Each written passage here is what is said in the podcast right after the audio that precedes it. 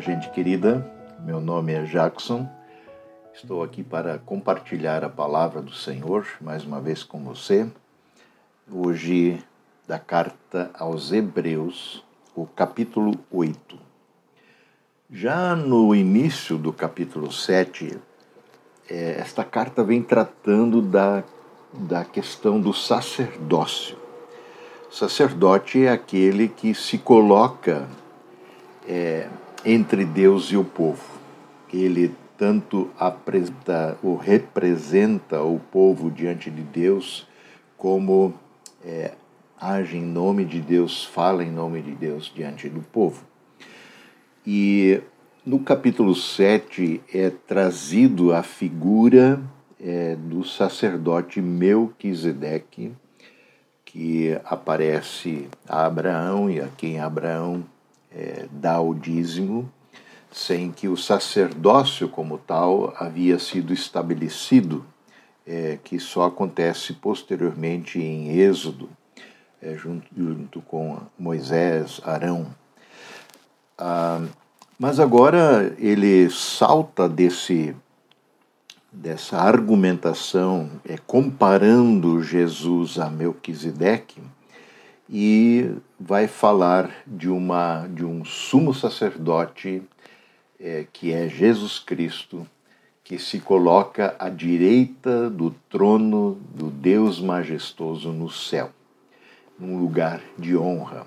Assim nós professamos é, no credo apostólico né, que Cristo ascendeu aos céus e está sentado à direita de Deus Pai Todo-Poderoso de onde virá para julgar vivos e mortos.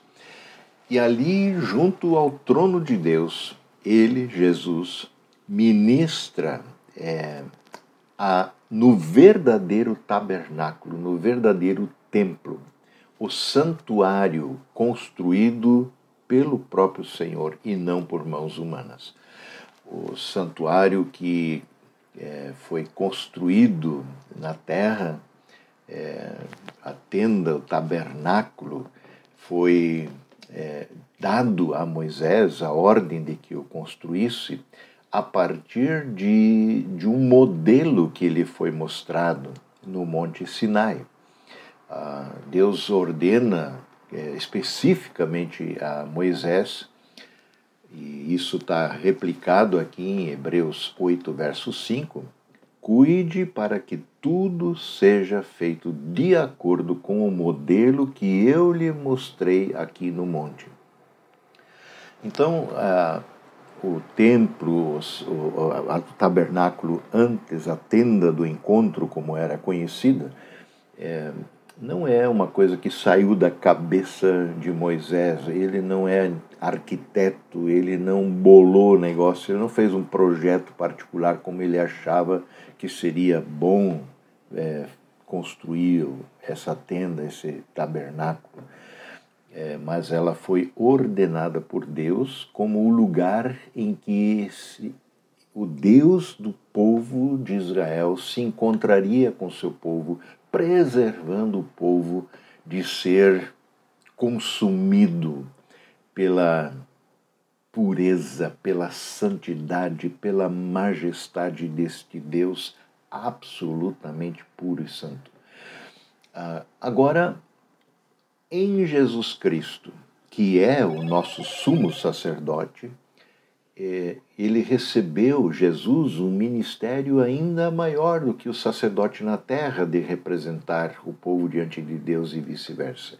Ele é o mediador de uma aliança superior. Uma aliança baseada em promessas superiores. Uma promessa que o próprio Deus havia feito ao seu povo em Jeremias 31, por exemplo, e que é citada aqui na íntegra por Hebreus. E se a primeira aliança fosse perfeita, não haveria necessidade de uma outra para substituí-la. Mas a primeira aliança, aliança do Antigo Testamento, a antiga aliança, é, não funcionou, por assim dizer. É, as pessoas continuaram pecando e anualmente e diariamente o sacrifício de animais era necessário para que o pecado fosse encoberto, para que possibilitasse a presença e a ação de Deus é, em meio ao seu povo. Agora, Deus promete uma aliança diferente. Está chegando o dia, diz o Senhor, em que farei uma nova aliança com meu povo, não das moldes da antiga, não do jeito que eu fiz a aliança, aquela que foram, foi quebrada, mas uma nova aliança, porque eu colocarei as minhas leis não mais numa pedra, não mais num livro, mas na mente e no coração das pessoas que me temem e me servem, ali escreverei a minha vontade e assim eu serei o seu Deus e eles serão o meu povo. Então, esta nova aliança na qual nós estamos, exatamente esta promovida por Jesus Cristo na cruz do Calvário, cujo sangue derramado de uma vez por todas. Já não se faz mais necessário sacrifício de animais, sacrifício de boas obras, seja lá o que for, para nos salvar e nos colocar em comunhão com Deus eterno. Mas o sangue de Jesus nos purifica de todo pecado e nos introduz numa relação, numa comunhão de intimidade com o Deus inacessível, que agora está ao nosso alcance por mediação do nosso sumo sacerdote Jesus Cristo. Esta é a essência do Evangelho que nós proclamamos, a essência do Evangelho no qual nós cremos. Que a gente se alegre nesta aliança e permaneça firmados, permaneçamos firmados em Cristo Jesus. Um grande abraço e Deus siga abençoando a sua vida.